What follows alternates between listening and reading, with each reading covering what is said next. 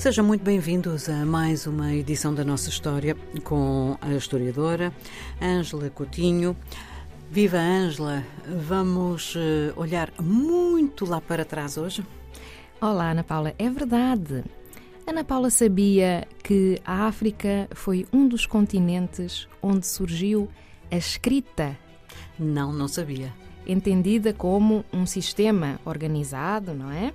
Uh, Sabe-se que surgiu no Oriente, na Mesopotâmia, atual Iraque, mas surgiu simultaneamente na China, na América Central e no Egito. É a famosa escrita hieroglífica, ou os hieróglifos, como também estudamos na escola, não é?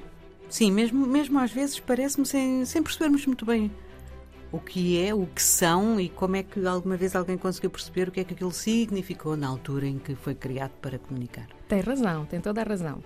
Na verdade, esta escrita sabe-se que surgiu uh, por volta do ano 4000 antes de Cristo e é uma uh, escrita uh, pictógrafa, ou seja, é uma escrita através da qual se representam os objetos tal qual como eles são. E eu vou explicar aqui um pouco para os nossos ouvintes. Vamos a isso. É muito simples. Nós temos, por exemplo, um peixe. Quando os egípcios antigos queriam falar de um peixe, eles simplesmente desenhavam um peixe. No entanto, a escrita hieroglífica mistura ou conjuga esta ideografia, portanto, cada signo representa de facto um objeto, não é? Uh, concreto, material, e um, a chamada homofonia. Eu vou passar a explicar. Por exemplo, enxada, em egípcio, dizia-se mer. E o verbo amar também se dizia hum. mer. Então, quando queriam representar o amor ou o verbo amar, os antigos egípcios desenhavam também uma enxada. Uhum. Isto torna esta escrita muito complexa, porque Ana Paula está a ver.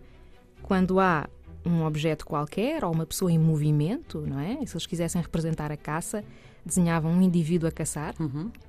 É preciso ler, saber quais são as palavras, os sons associados às palavras e toda a frase para perceber se aquela enxada está a representar a enxada ou o verbo amar.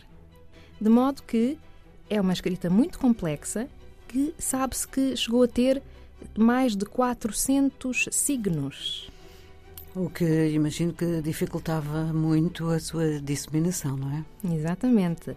Ah, há os famosos escribas, que eram rapazes de famílias abastadas eh, e que se dedicavam ao estudo da escrita e da leitura, e não só, eh, nos templos do Egito Antigo.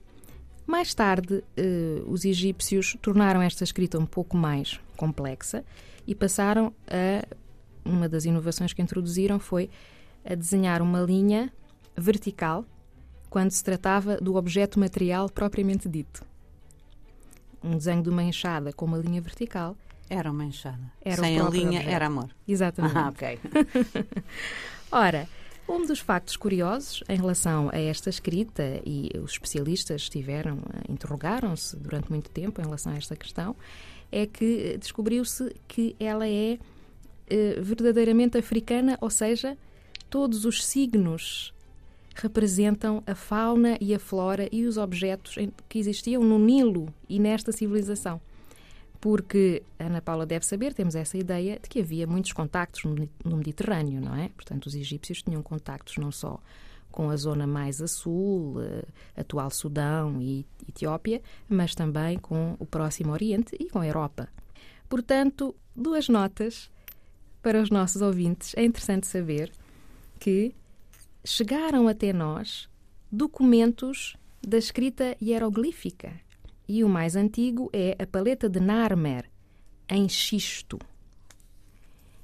E os egípcios também escreviam nas uh, pedras tumulares, uhum. nas paredes uh, das pirâmides, e escreviam em papiros. Então, nós temos uh, no Museu da Sicília, em Palermo, temos dois documentos escritos muito importantes para o conhecimento da história do Antigo Egito, que é a Pedra de Palermo, que é uma placa de diorito, gravada nas duas faces com os nomes de todos os faraós desde 2450 a.C. E temos um papiro, o papiro de Turim, que tem a lista de governantes por ordem cronológica até ao ano de 1200 a.C. Este papiro foi descoberto intacto no século XIX e foi também tardiamente, mais ou menos nessa altura, que se conseguiu decifrar a, a escrita hieroglífica e passar a usar estes documentos para o conhecimento do, da história do Egito antigo. Digamos que é uma sorte que o papiro chega aos nossos dias, já o que ficou escrito na pedra mais facilmente se mantém. Exatamente. Ângela, muito obrigada. Oh, Até para a semana. Até para a semana, Ana Paula.